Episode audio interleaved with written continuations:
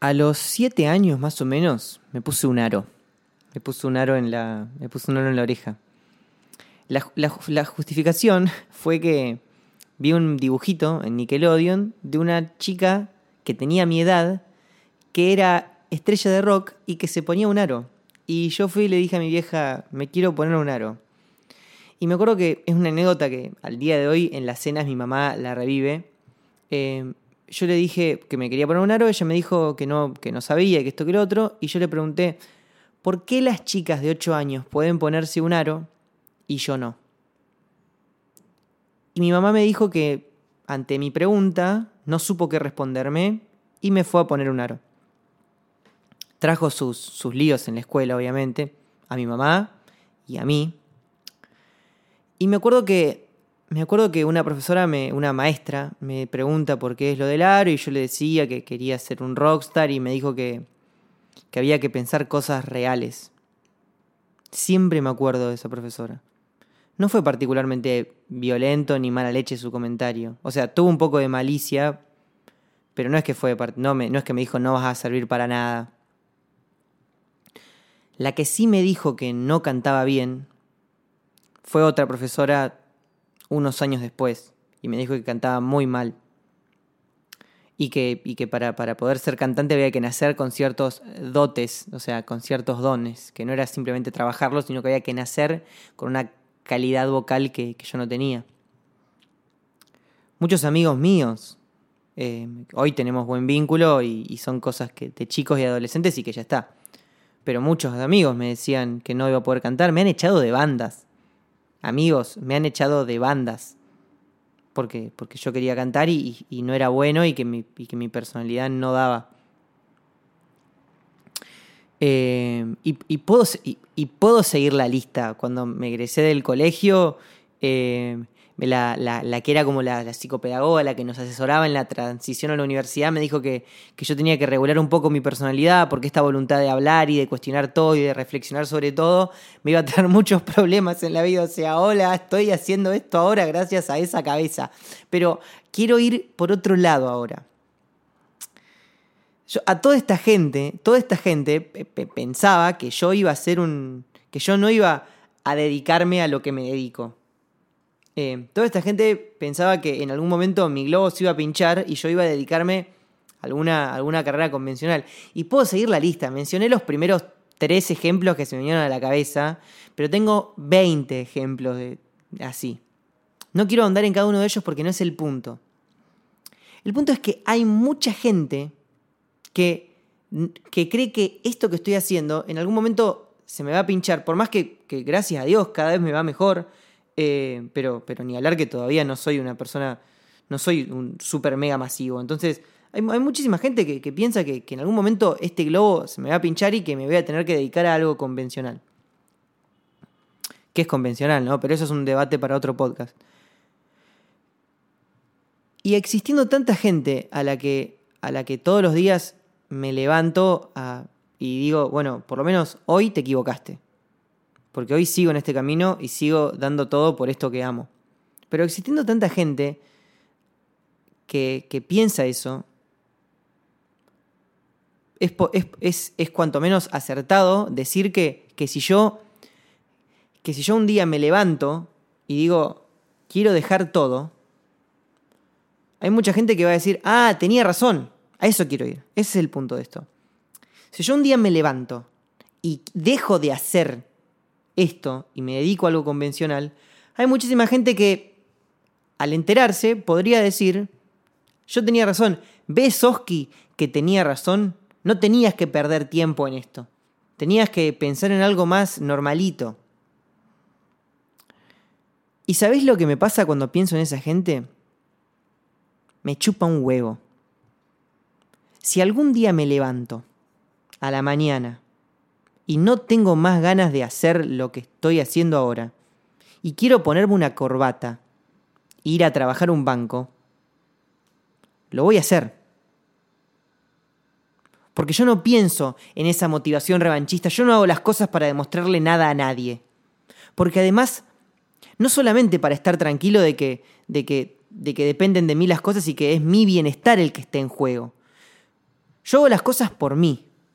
Pero además, esto de decir no hago las cosas por el resto es un ejercicio de humildad. Porque sabes qué? Vos que estás escuchando este podcast, capaz hay muchas cosas que las haces o, no, o, no las dejas de, o las dejas de hacer. Hay muchas cosas que haces y muchas cosas que dejas de hacer pensando en, que, en qué va a pensar tal persona. Y sabes qué? Esa persona por la que haces o no dejas, o esa persona por la que haces o no haces las cosas, no se acuesta todas las noches pensando en vos. No seas tan soberbio. Si yo dejo de, de, seguir esto que hoy es mi sueño y lo que me trae bienestar y paz mental y lo que me conecta con el presente, si yo mañana encuentro que lo que me hace bien es otra cosa y dejo de hacer música, no pasa nada. No estoy acá para demostrarle nada a nadie.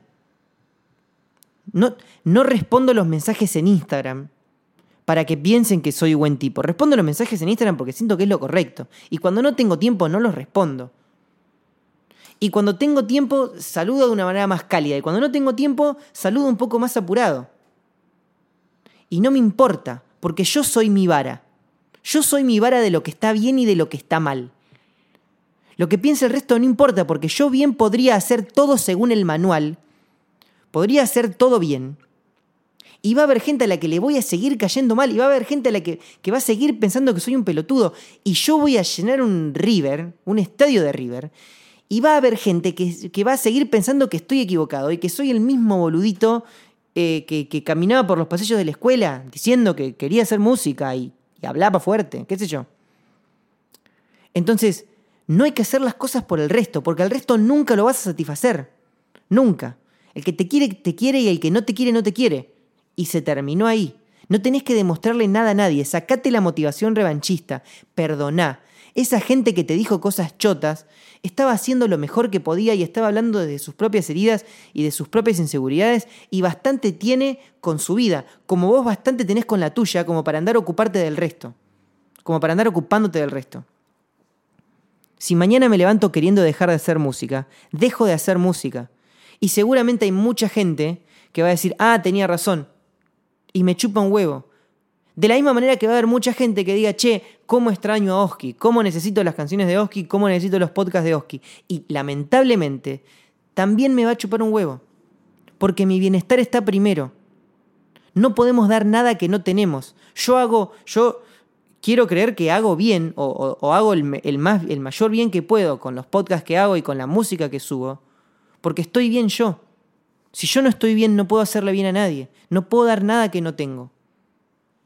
Y, y para estar bien, tengo que ponerme a mí primero. No tenés nada que demostrarle a alguien, no hagas nada por el otro.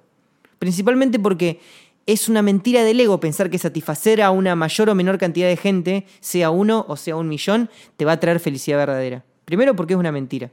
Y segundo, que esa persona por la que sentís vergüenza y, que, y por la que dejas de hacer algo, o esa persona que, a la que querés satisfacer y por la que haces algo, no se acuesta todos los días a la noche pensando en vos. Ni aunque fuera, ni, ni tu vieja, ni tu viejo se acuestan todos los días a la noche pensando en vos. Ni, ni, tu, ni tu familiar más cercano, ni tu mejor amigo se pasa el día con vos como su pensamiento principal. Porque todos bastante tenemos con la vida que tenemos. Entonces no seas tan soberbio. Esa persona por la que dejas o no dejas de hacer las cosas no se acuesta pensando en vos. No seas tan soberbio. Ocupate de vos. Que la otra persona, créeme, que por más que te haya molestado, o por más que un día de su vida, o una semana, o durante un año de su vida te molestó con algo cada vez que te cruzó, no piense en vos ahora. Hace las cosas por vos, loco. Ponete a vos primero para bien y para mal. Para, para, para por, por toda la gente, sacate de la cabeza a toda la gente que dice que estás equivocado y a la que querés decirles, che, viste, yo tenía razón, sacátelos de la cabeza. Y a toda la gente a la que le haces bien y a las que sentís que les debes algo, sacátelas de la cabeza también. Ponete a vos primero. No tenés que demostrarle nada a nadie, porque al final del día la única persona que tiene que lidiar con las tristezas y las alegrías de tu corazón sos vos. Cuando acostás la cabeza a la noche y cuando te levantás a la mañana con demonios o con sonrisas, sos vos. Sos vos solo. El resto no tiene que lidiar con las consecuencias de tus decisiones. Esa persona por la que no hiciste el viaje, esa persona por la que, por la que, esa, esa novia, ese novio por el que, por el que aunque lo querías dejar, dejaste, seguiste la relación porque sentías que le iba a ser muy mal que lo dejes. Esa persona no tiene, esa persona no, no, no vive dentro de tu cabeza. No tiene que lidiar con tus tristezas y con tus alegrías. Vos sos la única persona en la que tenés que rendir cuentas porque lo único que importa al final del día es, loco, ¿estoy bien o estoy mal? ¿Estoy contento con mi vida o estoy infeliz?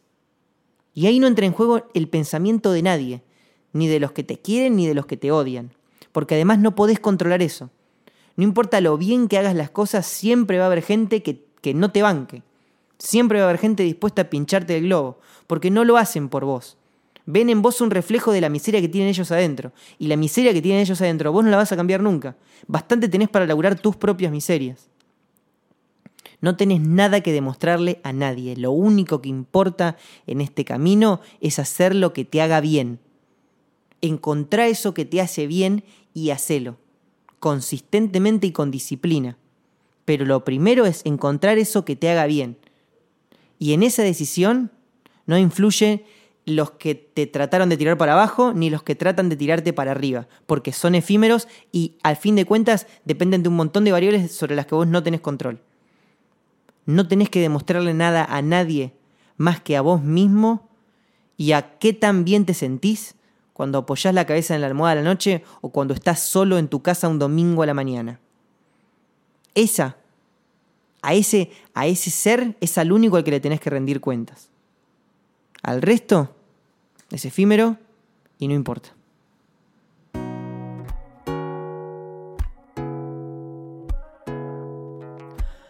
Hola Che, me llamo Oski BLK, soy cantante, compositor y un lector muy reflexivo. Siento que consigo darle un significado positivo a todo lo que me pasa, ya sea bueno o malo, cuando lo transformo en palabras que me sirven a mí y a vos que me escuchás a estar mejor. Gracias por tu compañía en esta ocasión.